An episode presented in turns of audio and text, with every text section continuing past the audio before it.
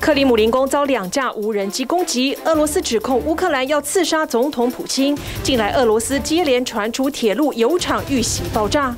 美国联准会宣布升息一码，主席鲍尔暗示接下来暂停升息脚步，但通膨仍过高，今年不会降息。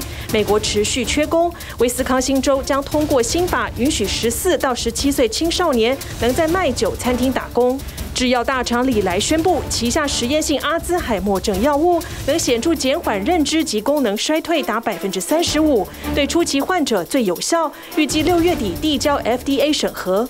南韩室内口罩令解除后，新冠新增确诊连两天增破两万，猴痘本土病例大增，将扩大疫苗接种。在野党强推通过医疗法，冲击地方基层诊所，引发医护反弹，扬言大罢工。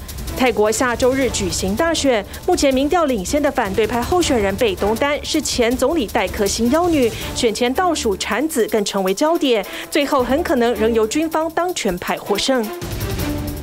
各位观众朋友，大家好，欢迎锁定今天的 Focus 全球新闻，我是秦林谦。首先新闻一开始，先来关注的就是俄罗斯克里姆林宫遭到两架无人机攻击，其中一架还撞击屋顶之后爆炸。事件并没有造成任何的伤亡，总统普京当时也不在克里姆林宫。不过，俄罗斯政府发出声明，指控这是乌克兰发动的刺杀普京行动。乌国总统泽伦斯基则是坚决否认。美国也对这项说法存疑，而多数的专家分析认为，这很有可能是俄罗斯自导自演，想嫁祸给乌克兰，或者是境内的反政府武装团体所策划的行动。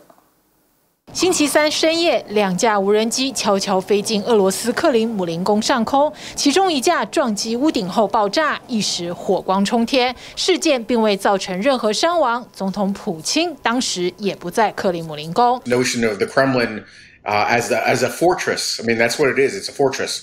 Uh, now being subject to air attacks uh, is something that's going to be difficult for for the Russian establishment to kind of explain. 几个小时后，俄罗斯官媒证实了消息，政府也发出声明，指控这是乌克兰发动刺杀普京的行动，俄罗斯将会进行报复。乌克兰总统泽伦斯基当时正在芬兰访问，他坚决否认攻击克里姆林宫。We don't attack Putin. or Moscow. Uh, we fight on, on our territory. We are defending our villages and cities. We don't have, you know, enough weapon for this. That's why we don't use it any, anywhere. For, for us, that is the deficit. We, we can't spend it. 美国也对俄罗斯的指控存疑。I would take anything coming out of the Kremlin with a very large shaker of salt. 据传，乌克兰官员私底下也向美国和北约盟友否认发动攻击，这和之前乌国被指轰炸克里米亚大桥、攻击俄国军事基地时模棱两可的回应截然不同。大多数专家也认为，这要不是俄罗斯自导自演想嫁祸乌克兰，就是境内的反政府武装团体所为。I would say, though, on the whole idea of the assassination, that's, you know, really poppycock. I, I can't imagine that that is at all in the realm of possibility. It's not like a drone carries a bunker buster, you know, so that's kind of silly. And, and if anything, it is just a way of Moscow spinning this story to make it look less bad and less, less embarrassing and give them, give them an excuse to You know, conduct more attacks. 流亡海外的前俄国议员长期与反政府团体有联系，他认为这是反政府人士所策划的攻击。Some of them are focused on railroad sabotage, some of them doing arsons of military recruitment posts, some of them doing attacks on activists, pro-war activists, some of them doing hacking attack. Ukraine indeed has nothing to do with this. Because it's all organized by Russians. 下周二，俄国将在红场举行苏联战胜纳粹德国纪念游行。克里姆林宫正是戒备最森严的时候，没想到却轻易遭攻击，也让当局十分难堪。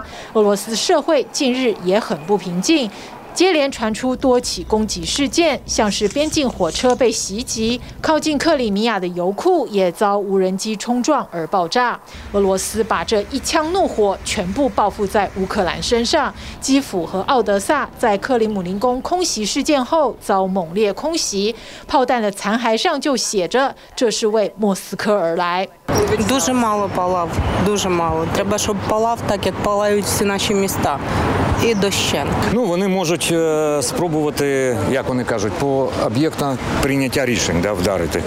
俄军的报复行动还不止如此，他们轰炸乌军收复的赫尔松市，当地的火车、超市和加油站被毁，至少造成二十一人死亡。政府也宣布宵禁，禁止民众涉险外出。 南部扎波罗热晚间也是空袭警报声不断，一栋民宅遭轰炸，幸好无人伤亡。You know, we were in such stress, Ludmilla says, but it was only when people asked us if we were okay that we realized we were alive. 泽伦斯基结束了波兰行程后，前往荷兰访问，他特地拜访海牙国际法庭。一个多月前，国际法庭控告普京犯下战争罪，泽伦斯基表示要惩罚普京，刺杀他不是罪。 最好的方式，他希望看到普京在全世界面前为屠杀乌克兰人接受审判。We didn't attack Putin. We leave it to tribunal. TVBS 新闻综合报道。再来看为期两天的利率会议落幕了。美国联准会主席鲍尔宣布再升息一码，基准利率呢推上了百分之五到百分之五点二五的区间，续创十六年来的新高。这也是一年多来的连续第十度升息了。而鲍尔暗示升息将步入尾声，并且重申今年不降息，让官员们评估近期的银行危机以及目前最急迫债务上限的违约风险。鲍尔警告说，一旦违约，可能会使美国经济步入未知的领域，而白宫也公布了最新的分析报告，指出违约的最糟后果可能会造成股市暴跌，全美八百多万人失业。利率会议结果出炉，美国联准会又做了升息的决定。Today, the FOMC raised its policy interest rate by a quarter percentage point. 调升一码，把基准利率推上百分之五到五点二五的区间，续创十六年新高。这已经是联准会自去年三月以来连续第十度升息。Inflation pressures continue to run high, and the process of getting inflation back down to two percent has a long way to go. Without price stability, the economy does not work for anyone. 但鲍尔也暗示，升息步伐可能就此打住。We're no longer saying that we anticipate.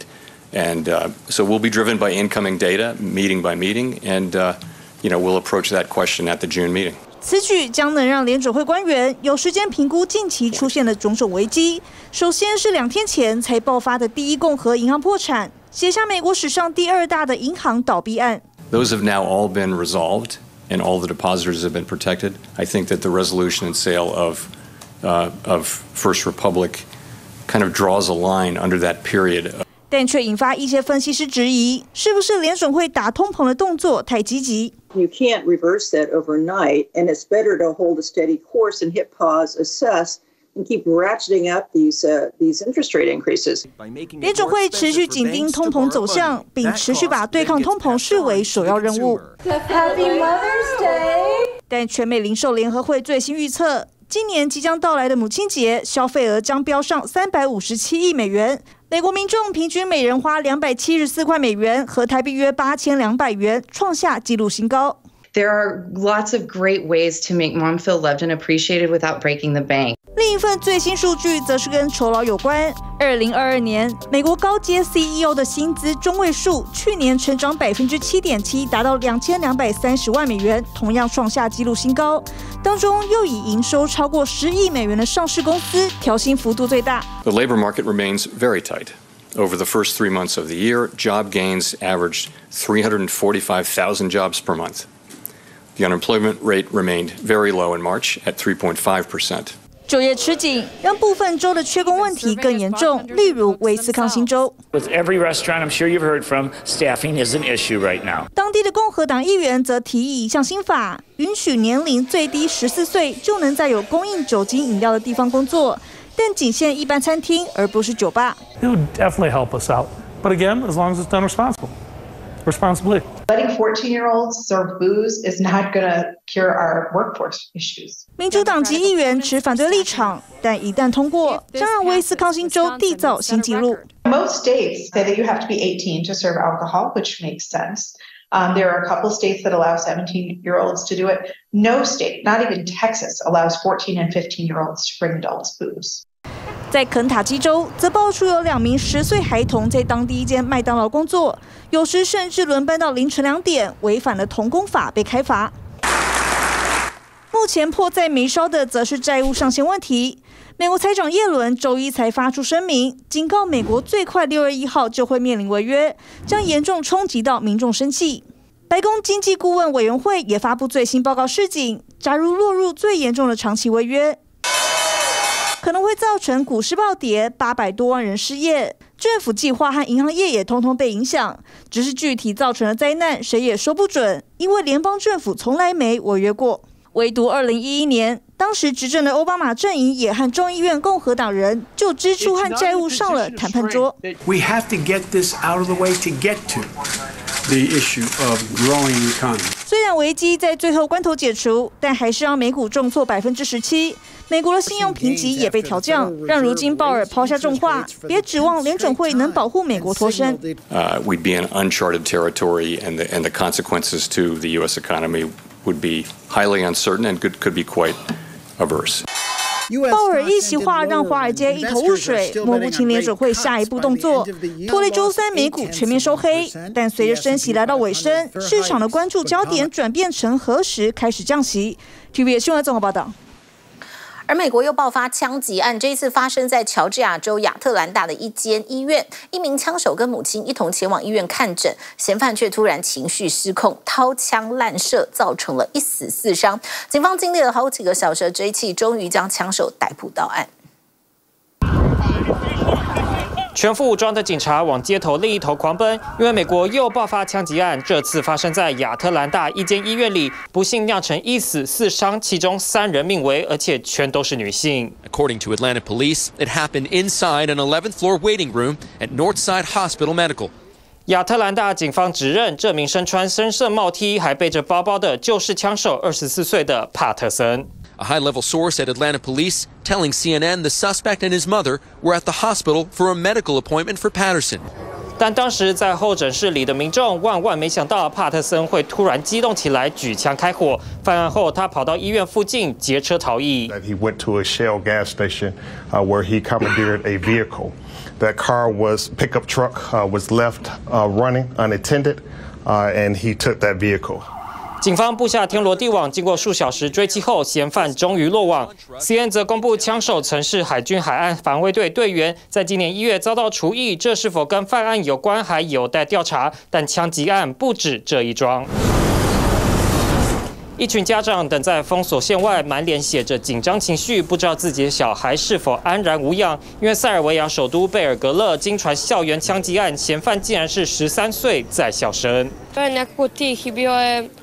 Uh, izgledao je fin i ima dobre ocene, i ni, a i nisam mnogo ni znala o njemu jer nije bio tako otvoren sa svima.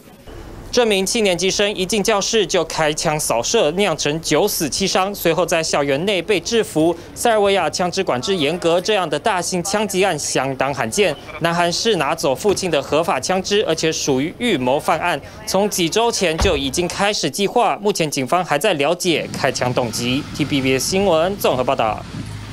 再来看刚结束的中国大陆五天的五一假期，旅游跟零售业写下漂亮的成绩单。初步估计，五天总共有二点七四亿人次出游，国内旅游收入超过了一千四百八十亿元人民币，而零售跟餐饮的销售额更比去年同期成长了近两成，其中餐饮业贡献最大，有百分之五十七点九的年增率。目前大陆国内旅游正积极的复苏，但是出国行恐怕就得再等等。为期五天的中国大陆五一小长假结束，但对商家与观光业者来说，四号收假一点也不 blue。五一假期，全国国内旅游出游合计二点七四亿人次，同比增长百分之七十点八三，实现国内旅游收入一千四百八十点五六亿元，同比增长百分之一百二十八点九。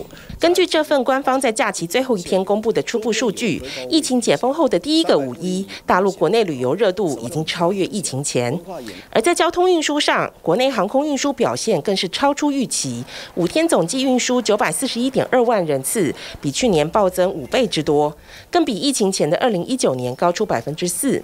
只是若与铁路、公路、水路合计在一起的旅客运输总量，则是二点七亿人次，比疫情前少了百分之十九点三。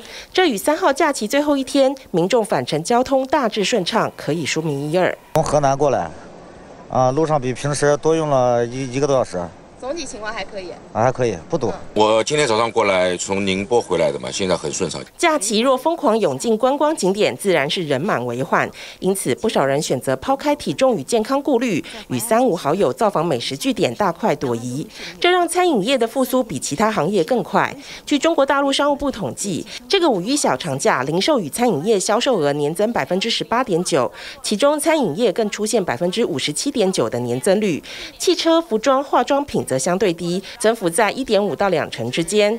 去年五一的话，正常做了四万四万五到五万块钱，但我们今天今年连龙虾一起卖，一天做了十二万多，十三万，已经恢复到疫情前的百分之一百。呃，五一节前的话，基本上在三四百万，然后现在呢，可以达到六七百万。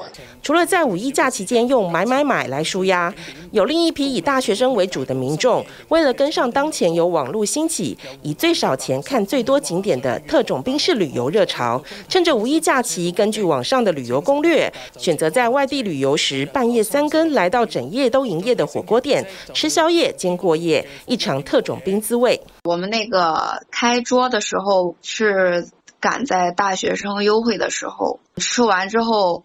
呃，他也没有催我们，而是我们主动提出说有没有什么可以休息的地方，让我们休息一会儿，然后我们去看升旗。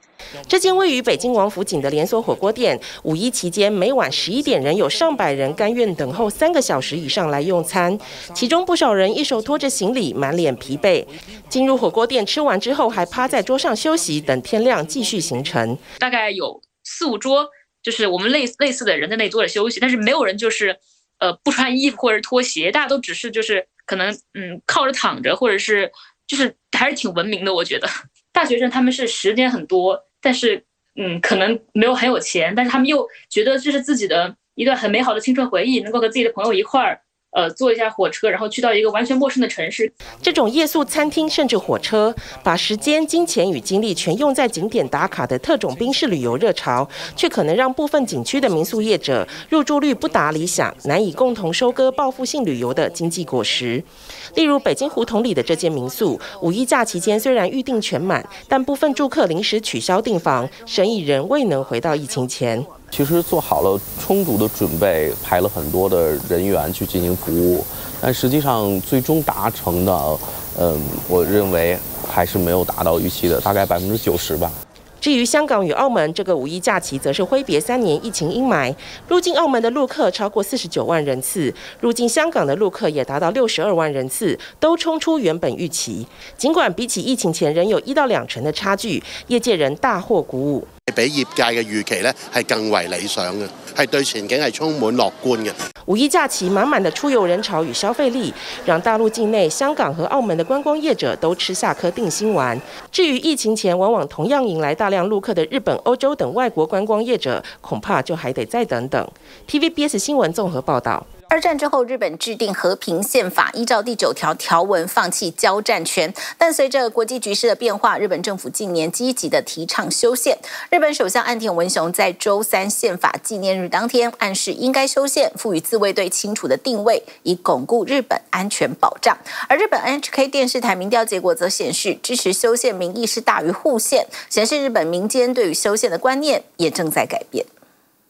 五月三号是日本宪法纪念日，东京国立公文书馆在这天特别请出宪法正本，有着当时裕仁天皇与内阁总理大臣吉田茂的签名。为了防止珍贵正本破损，一般都以副本亮相。这次是正本六年来首次与国民见面。本物っていうことだったので、ちょっと写真を撮ってしまったんですけれども、见れてラッキーでした。すごいですよ。日本の土台がここにこう 置いてある感じ。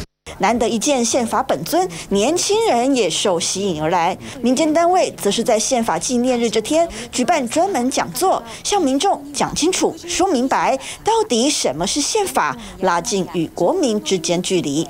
宪法ってのは一つの仕组みです。何のための仕组みなんかいなと、どんな风に组み立てられてるんだろう。 本以为枯燥的宪法讲座，竟然座无虚席，听讲者不分男女老幼，甚至连小学生都听得津津有味。将来とか选挙があるので，そういう时とかに 今日学んだこととかを生かして選挙投票していきたい。憲法が僕たちの生活にかかっているってことも知らなかったですし今回のこういうような講義をこの先に生かしていけたらなと思います。国际局势紧张，尤其日本地理环境可说是时时刻刻受战争威胁，使得日本人更加关心政治外交，特别是左右日本国防的宪法。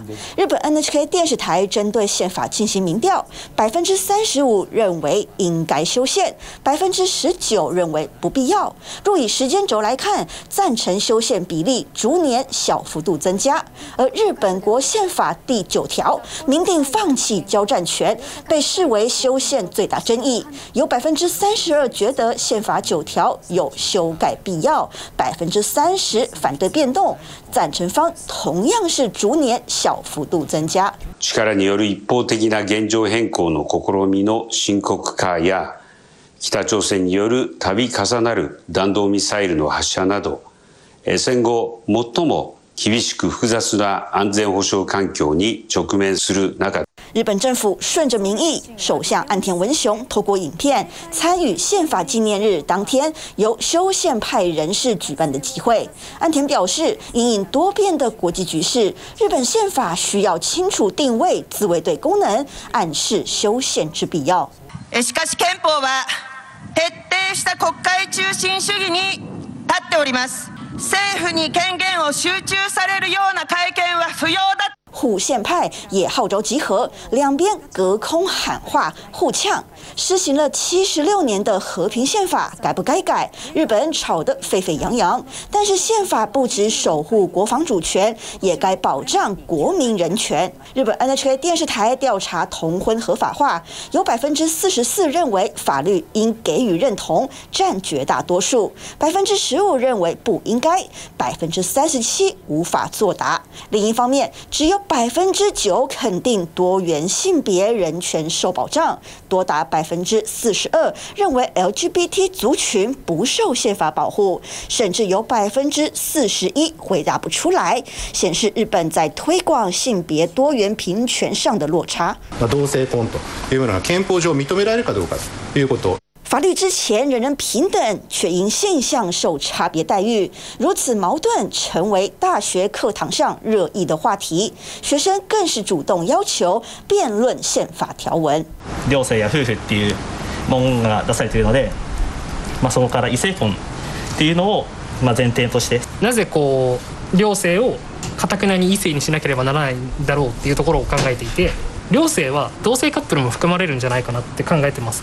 まあ宪法もその时代の流れにその时代の変化に応じて解释を変えていくことは必ずしもないわけではないと思うので。社会随着潮流演变，宪法或许也该与时俱进，以免被称为国之根本的宪法沦为过时的老古董。TVB 新闻综合报道。欢迎回来，Focus 全球新闻。我们继续来关注，许多女性因为工作跟人生的规划，延后了结婚的生子计划，因此呢，先去冻卵。您知道吗？最热门的国家就是墨西哥跟西班牙了。像美国有单身女性就选择前往欧洲冻卵，因为欧洲冻卵的平均成本大概是美国的百分之四十而已，而在西班牙甚至更低，是美国的三分之一。还有女性揪伴来个冻卵之旅，顺便度假。来自洛杉矶三十六岁的潘娜，享受单身时光，也想为自己留个保障，因此她选择到国外做冻卵手术。And I figured, you know, Spain might be a nice little European relaxed vacation where I can go and do it this very important procedure. 像潘娜这样收拾行李前往西班牙冻卵的美国女性还不少，价格是优先考量。在欧洲，冻卵的平均成本约是美国的百分之四十，在西班牙甚至更低。It naturally makes sense that a lot of women have been catching on to this, and whether they have friends or family abroad, they're traveling for work. Or they just want to take a trip somewhere else and save some money, they're choosing to go to a cheaper location. 这间生殖中心网站提供免费资源，每个月约有一千位女性造访，浏览国际冻卵指南。部分女性寻求更优惠的冻卵价格，也有人以国家分类为优先选择配对。现在最热门的国家就属墨西哥和西班牙。If you're looking to stay close to the U.S. and perhaps in the same time zone, maybe for work purposes. then Mexico tends to be the best option. If you're looking to travel to Europe, then Spain and specifically Barcelona tends to be one of the hottest cities with the most options, the most reasonable prices, and also just does the most volume of egg freezing. 部分女性邀请朋友结伴出游，来个冻卵之旅。 根据统计，二零二零年超过一万两千名女性冻卵，但关于成功率的国家数据却很低。一项研究发现，冷冻卵子的活产率只有大约百分之四十二。It's not a panacea. It is not a guarantee. The largest challenges after the egg is frozen. supposed to be a backup. That's all it's designed for. 到国外冻卵，除了生理上的挑战，另一个就是语言隔阂。潘娜在进行冻卵手术期间，发现自己很难与他人沟通，很孤单。但最终，她还是觉得这一趟冻卵之旅很值得。And so, with the vacation included and two cycles, since I did end up doing two, that ended up being what it would have cost for me to do it here in LA, one cycle. With no European vacation included, so it was about half price. 有人冻卵还不想生，也有人为不孕所苦。来自犹他州的克里斯汀和丈夫洛根想要拥有孩子，却一次又一次失望。The biggest heartbreak for me has been the rejection, where I feel like my body is failing me. It's this reality that everybody's going to grow up and be successful and having kids, and when that doesn't happen. You're left scrambling, trying to put together the pieces. 这对夫妻从二零一九年开始计划生育，经历了四轮试管婴儿疗程，怀孕两次，最后都以流产告终。We went in for an ultrasound, and they told us there was no longer a heartbeat. When we lost both of those babies, it almost made that hurt a lot more. 根据世界卫生组织统计，全球约六分之一的人患有不孕症。在美国，有五分之一的人在婚后一年无法自然怀孕。It's important to have someone to support you. That may be a relative, a friend, or even support groups. When it comes to the treatment, it's not a one size fits all approach. In some cases, it may mean considering using donor egg or working with a gestational carrier. 专家建议，假使不孕症治疗失败，真的想要小孩，也可以考虑收养，或是寻求代理孕母。考量夫妻最能接受的方式，建立家庭的方法不止一种。TVBS 新闻综合。报道。 泰国下个礼拜天五月十四号要举行大选了，前总理戴克星的女儿三十六岁的贝东丹获得呢维泰党提名为总理候选人，而周一顺利产下一子，周三他就带着新生儿亮相，吸引目光。目前贝东丹跟他所属的维泰党呢，在民调中都是领先的，新兴反对党前进党的人气也日渐攀升。出身军方的现任总理帕拉育，尽管民调落后，但在近代曾历经十三次政变的泰国，任何可能性都无法排除。带着新生儿保温箱，让媒体短暂拍照的是泰国总理候选人为泰党的贝东丹。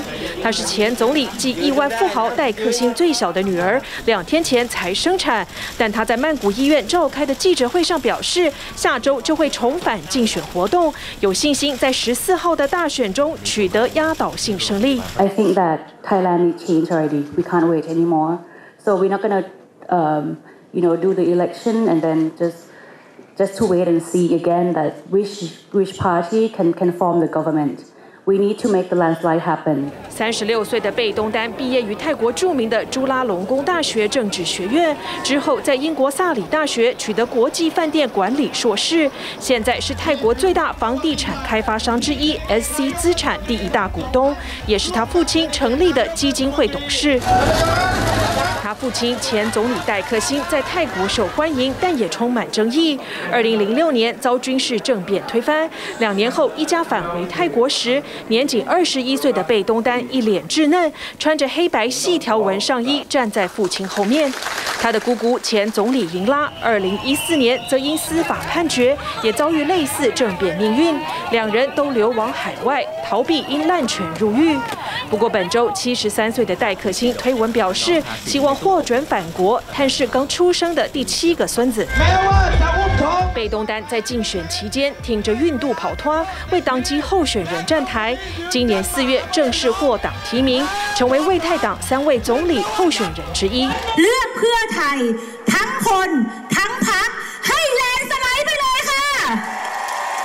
泰国现在正面临民主历史的关键时刻，因为上回二零一九年选举，军方实施自己的选举制度，把权力移交前陆军总司令帕拉育，让他总理一职一做就是八年，因此被外界认为是选举威权主义，不是完全民主的政权。แน่นอนสิ่งที่อยากเห็นคืออยากเห็นการเปลี่ยนแปลงเนาะ อะไรเก่าๆของเก่าๆของเดิมๆที่เราเห็นแล้วว่าที่ผ่านมาเราเราถูกบังคับให้ใช้งานอ่ะเรามีสิทธิ์ที่จะเลือกที่จะเปลี่ยนใหม่อยากเห็นการเปลี่ยนแปลงครับที่สุด专家指出，四年前的选举，不管怎么投，现任的帕拉育都几乎确定成为总理，但这回他有可能出局。Global economic downturn and because of the pandemic and um, the poor performance by the government, They seem to move further from the military uh, supported party. 选前，贝东丹和他所属的为泰党在民调中都领先。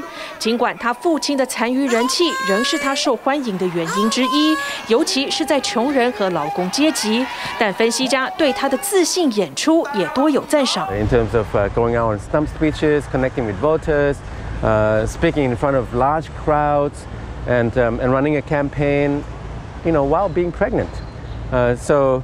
Uh, she is definitely a, a, a prime minister material. 不过，除了为泰党，另一个反对派前进党支持度也日渐攀升。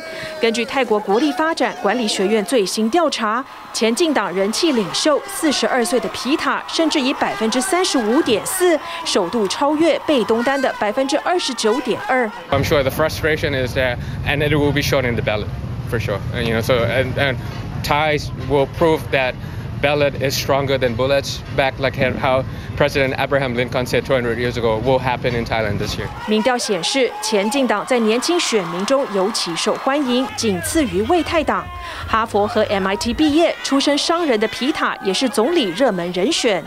不过，即便目前赢面最大的魏泰党在选举中大胜，也无法保证贝东丹会成为总理，因为总理是由国会参众两院投票，其中参议院两百五十席全由军方委任。现任总理帕拉玉在二零一九年大选就赢得参议院所有的票，外界预估魏泰党恐无法取得压倒性胜利，到时需要筹组联合政府，而前进党是最有可能的合作对象。体育新闻综合报道：巴西前总统波索纳洛任内宣扬自己不打疫苗，也经常散布关于新冠肺炎的假消息。卸任之后被发现涉嫌篡改系统资料，疑似为了让全家出国都登记已经接种疫苗。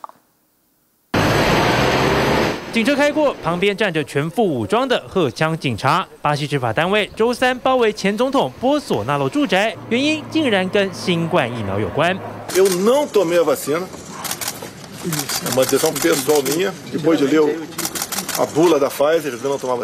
大动作搜索不是因为不打疫苗，而是明明没打。巴西卫生部资料却显示波索纳洛已接种。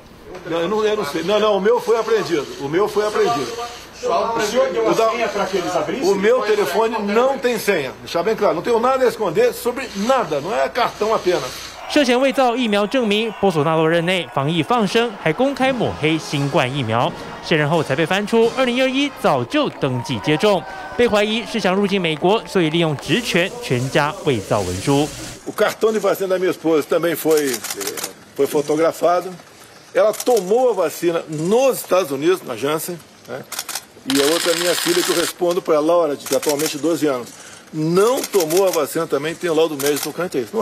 但卸任前两天访美，明明用的是外交签证，不需要接种证明。后来滞留三个月不回国，转观光签，其实也不再规定要打疫苗。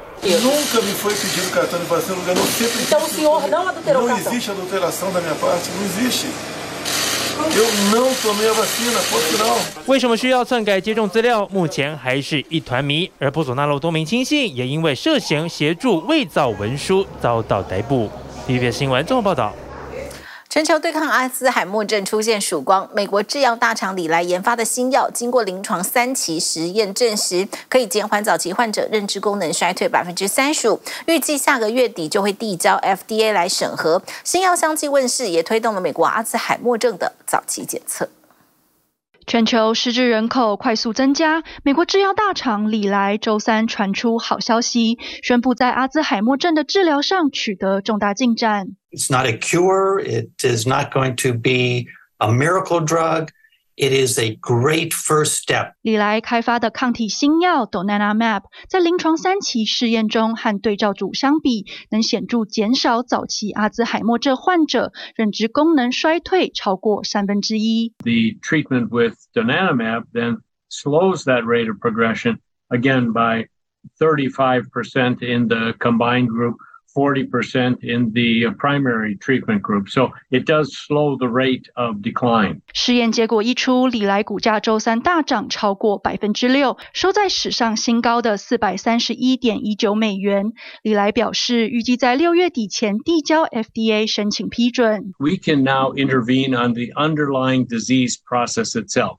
Rather than just treating the symptoms，这回研究的规模超过一千七百人，长达十八个月，但也伴随危险的副作用。受试者中有百分之二十四出现脑肿胀，百分之三十一点四出现脑出血，其中三人死亡。These risks can be monitored, so with successive MRI scans, you can generally avoid them. But not totally. 类淀粉蛋白沉积是阿兹海默症患者大脑的标志性特征，而新药便是透过清除类淀粉沉积来减缓恶化速度。目前市面上已有两款类似药物，美国百健和日本卫彩共同研发的 Lecanemab，去年临床试验结果显示能减缓衰退百分之二十七，已在今年一月获得 FDA 加速批准。Aducanumab, the Lecanemab, the Donanemab drugs.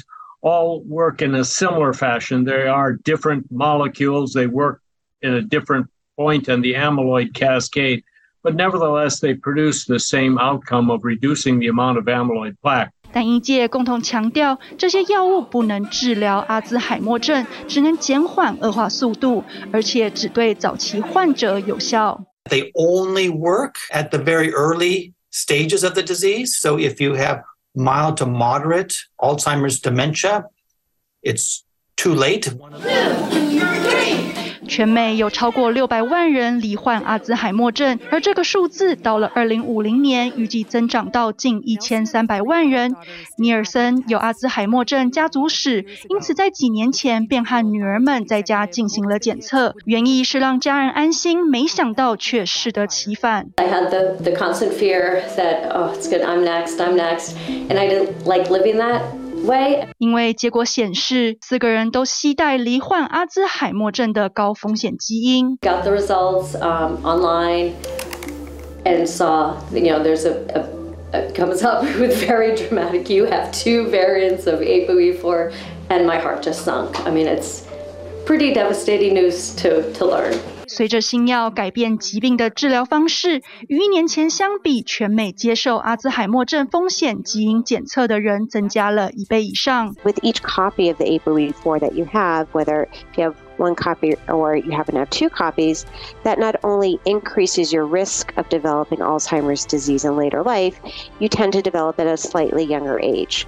I will caution that just because you have one or two copies of ApoE4 does not mean you will, with 100% certainty, develop Alzheimer's disease. It just increases your risk. 而在未来几年，更预计会有数百万名美国人进行筛检，但专家表示，并没有足够的咨询师能解释检测结果，或是帮助患者应对心理、医疗、经济和法律上的挑战。It's also important to think about financial considerations and life planning.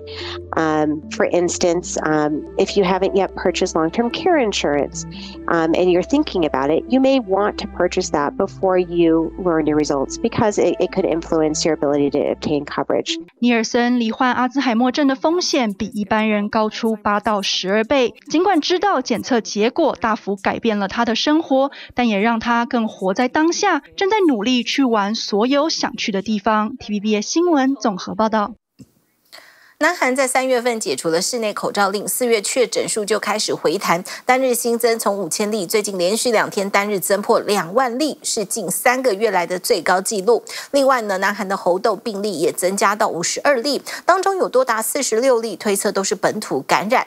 足迹遍布全韩，那么南韩政府已经拍板要扩大猴痘疫苗的接种，而在两大传染病疫情升温之际，南韩国会通过了医疗护理法，引发民间医师护理左理员的这个激烈反弹，酝酿要大罢工，现在已经让地区诊所出现了人力空白，医疗量能亮起红灯。时隔三个月，南韩单日新增连续两天增破两万例，各界担忧是新冠大流行重燃征兆。南韩防疫当局出面安抚民心，强调当前疫情安定，仍在可控范围。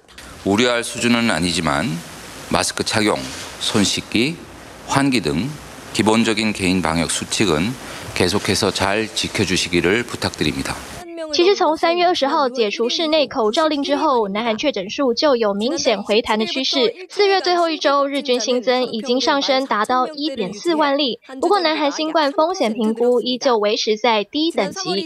南韩政府四号召开公听会，针对应对新型传染病，与大众讨论新防疫中长期计划。因为如今除了新冠肺炎，猴痘的防治也是当务之急。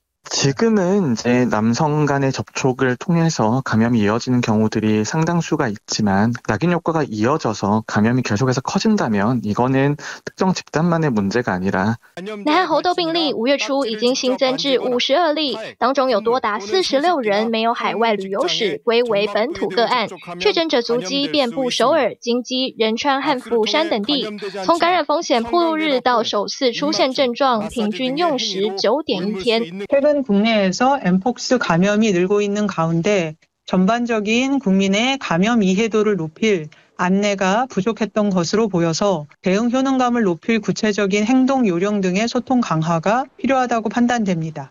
不过，最新一项民调显示，有多达四成南韩国民对猴痘传播现况及相关资讯并不了解，危机意识不足。南韩政府已经拍板，这个月八号开始要扩大猴痘疫苗接种范围，除了医护人员，还将开放十八岁以上高风险族群施打。그걸왜대통령한테합니까스스로입법권을포기하는부끄러운일입니다 이미숫자로밀어붙여직상정을내놓고오늘은표결을위한자리아닙니까 南韩国会上个月二十七号通过医疗护理法，将规范医疗护理行为的内容从现行的医疗法当中独立出来，另立专法。但医师协会主张，法案生效之后，护理师就能单独进行医疗行为，开设医院，有侵犯医疗产业结构之虞。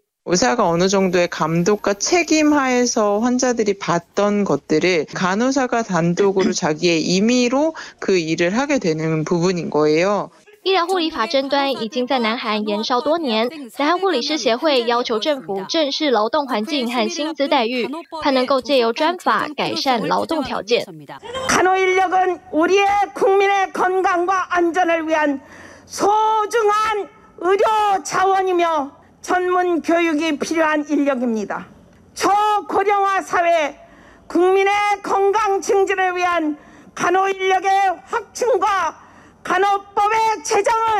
南韩在野最大共同民主党仗着朝小野大的优势，在国会强推通过医疗护理法，引发南韩朝野激烈冲突，也让民间医生、护理佐理员相当反弹。十三个卫生医疗团体轮番走上街头示威。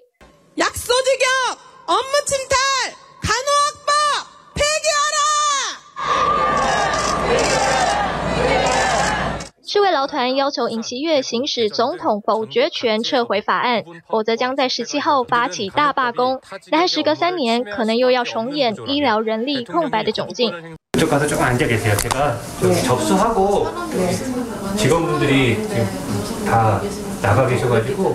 南韩媒体到首尔阳川区加医科执勤，发现有多名员工告假参与集会，诊所院长亲自代班看诊，还得见柜台人员办理挂号，却毫无怨言。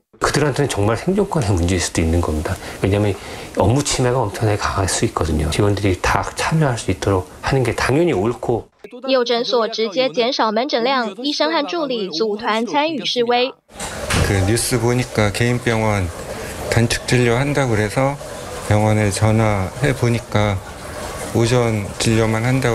目前南韩各大医院仍维持着正常运作但地区诊所人力短缺医疗量能已经先亮起红灯在传染病风险升温之际也引发担忧。Tvbs 新闻综合报道。